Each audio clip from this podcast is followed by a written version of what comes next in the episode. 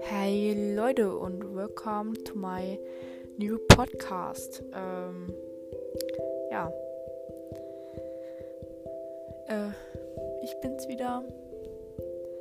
Wieder mal immer noch im Lockdown. Ähm, sorry, dass ihr jetzt schon lange nichts mehr von mir gehört habt, aber ähm, ja, ist halt ein bisschen zur Zeit schwer mit Schule und so, ziemlich viele Schulaufgaben. Und ja, also so viel ist auch wenn nicht schaffbar, aber trotzdem, ne? Man kennt's. Ja, aber trotzdem ist mir zurzeit mal wieder irgendwas durch den Kopf gegangen und ja.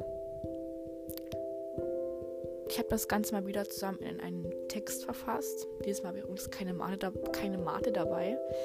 Ähm, mein Rachen ist zwar komplett leer, aber diese Leere, die ich gerade in meinen Rachen verspüre, also ein Bier wäre jetzt auch geil, aber lenkt gar nichts vom Thema ab, ähm, geht auch so ein bisschen jetzt auch gerade meinen Text, der mir irgendwie gestern Abend so spontan in meinen Kopf reingekommen ist. Und ich dachte, ich teile den einfach mal mit euch. Ich habe leider komplett keinen Plan, wie ich diesen Text nennen kann, weil, ja, I don't know. Ähm, ich habe für den, also, also ich habe für den auf jeden Fall keinen Titel, aber ja, vielleicht gefallen euch so ein bisschen die Vibes des Textes. Ich freue mich sehr gerne über Feedback. Und ja, fangen wir mal an. Es war eine gewissenhafte Leere, die sie verspürte.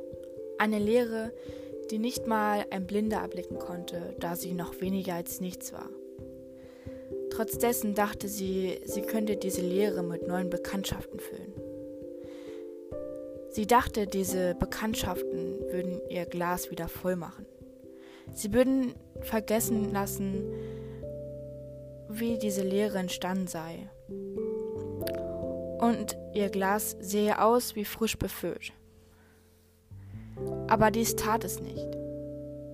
Nur für den äußerlichen Augenschein denn innerlich zerrte sie noch an denjenigen, der ihr Glas das erste Mal leerte und somit auch ihr Herz leerte.